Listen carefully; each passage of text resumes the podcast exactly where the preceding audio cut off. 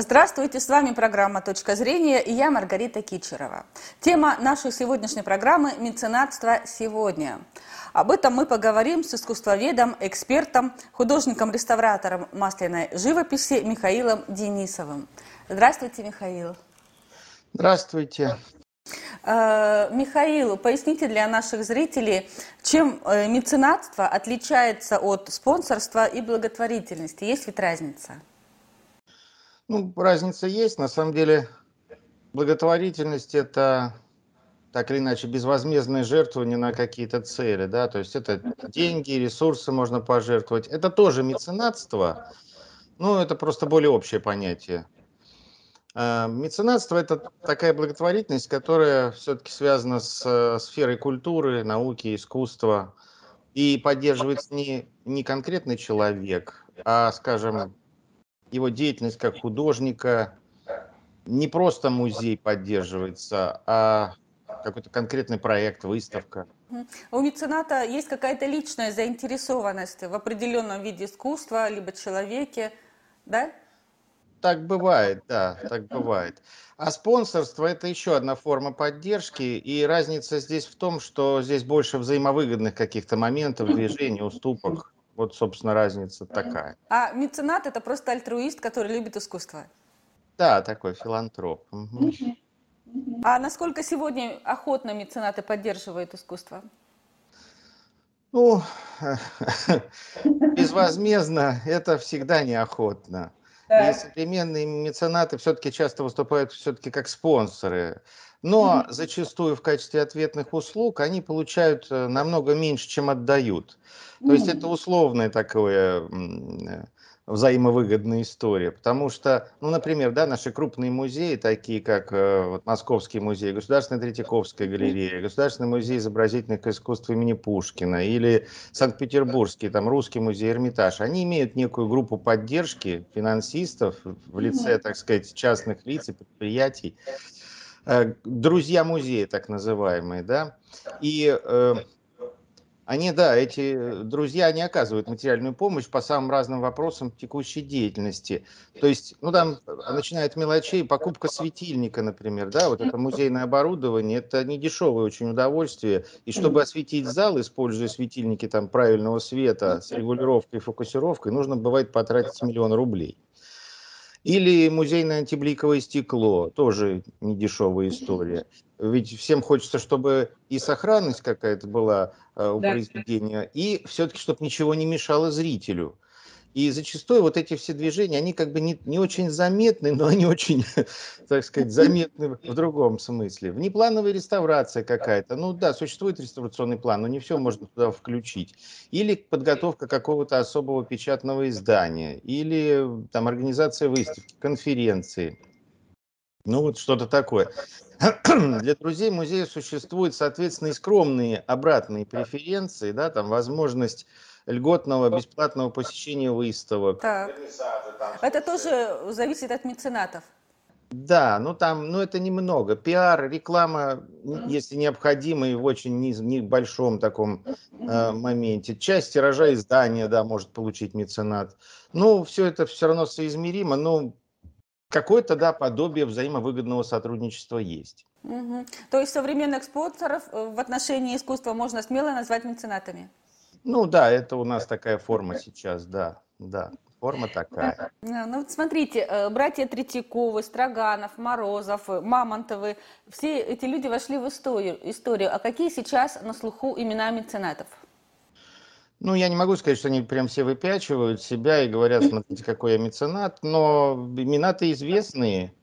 Э, и Усманов, и Виксельберг, и Дерипаска, и Потанин, и Абрамович, и Махмут, и там, не знаю, Троценко, Абрамов. Это все современные э, бизнесмены, которые так или иначе много очень делают э, для культуры, для искусства. Ну, например, Алишер Усманов, он ведь начинал с того, что выкупал и возвращал российскому государству утраченные произведения искусства, покупал на аукционах там э, западноевропейских, потому что в отличие от Западной Европы у нас картин да. мало, да. художников мало, временные рамки нашего, так сказать, очень качественной живописи нашей, они довольно скромные, это в основном 19 век. А почему так получилось? Ну, так получилось исторически. Мы позже начали. У нас академия-то начала работать когда? Мы при Петре еще только парсу нарисовали, а в Европе уже закатилась звезда возрождения всякого, итальянского и северного. И там было... То есть они на 300 лет больше производили эти самые картины. Там в каждом крупном городе была академия. У нас все-таки раз-два и обчелся. Да, Московское училище живописи и фактически и Академия художеств в Санкт-Петербурге. Поэтому русских художников можно перечислить перечислить самых таких известных, и все, и все закончится. И поэтому картин не очень много. И все, что уехало, конечно, это очень важно вернуть. Поэтому, кстати, ценовая политика такая. То есть э, для нас Шишкин имеет принципиальное значение, чем какой-нибудь там, не знаю, Кукук или там Спохлер, которых в Европе полно. Качество живописи такое же, но просто Кукук для Европы это ничто. Этого добра очень много, а для нас Шишкин это важно. Вот поэтому важно их возвращать. А, ну, Алишер Усманов, кстати, проводил и классные выставки привозные в России. Он привозил, например, при Рафаэлитов, показывал московской публике. Ну, в принципе, все могли приехать посмотреть. А сейчас в рамках ежегодных таких проектов благотворительный фонд Алишера Усманова «Искусство, наука и спорт» он а, занимается тем, что осуществляет выставочные проекты в ряде провинциальных музеев. Вот э, Курск, Белгород, еще ряд городов. Э, смысл в том, что сюда привозят картины из столичных музеев. И здесь, и показывают в провинции эти картины. То есть, если гора не идет к Магомету, да, можно в обратную сторону.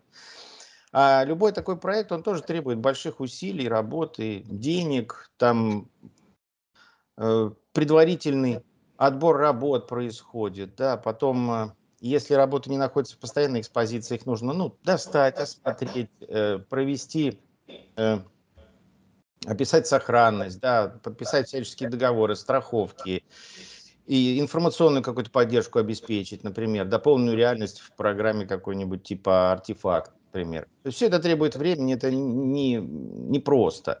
Перемещение работ из Государственного музейного фонда требует такой сложной документации, протоколируемой, прозрачной. И провинциальный музей, помимо всего, помимо того, что привезли к ним работы, и они это показывают, они решают какие-то свои проблемы за счет этих проектов. Ну, тот, тот же самый свет, вплоть до ремонта, одним словом. А, в какой-то момент мы работали, вот фонд Владимира Потанина, мы благодаря ему осуществляли ряд издательских и выставочных проектов в области культуры. Меняющийся музей в меняющемся мире, музейный гид, насколько я помню. Ну, а, например, Виксельберг, да, он спонсирует там Северный культурный форум, Большой театр помогает Большому театру, организовывает выставки того же Энди Уорхола, э, занимается тоже возвращением утраченных шедевров. Вот Фаберже много вернул, э, ну и ну, и другими музейными проектами занимается. Олег Дерипаска, он со своими благотворительными фондами, он тоже поддерживает культурные, образовательные проекты, помогает э, МГУ, Санкт-Петербургскому государственному университету, Эрмитажу, Большому малому театру, Э, там тоже есть какие-то образовательные программы у него. Ну, в общем. А, Михаил, для чего нужны меценаты в современной России и поддерживают ли они молодые дарования? Ну, э, меценаты это всегда нужны. Да. Если бы меценатов не было, наверное, мы многие моменты из истории искусства вообще бы пропустили. Например, да, вот если бы в 19 веке какой-нибудь там, да. не знаю, арт-критик Джон Рёскин не поддерживал в прессе, а потом и деньгами прерафаэлитов, мы бы про них никогда не узнали. Если бы э, Дюран Рюэль не поддерживал бы импрессионистов, да, мы бы тоже, наверное, знали только официальное французское искусство, Верно. салон.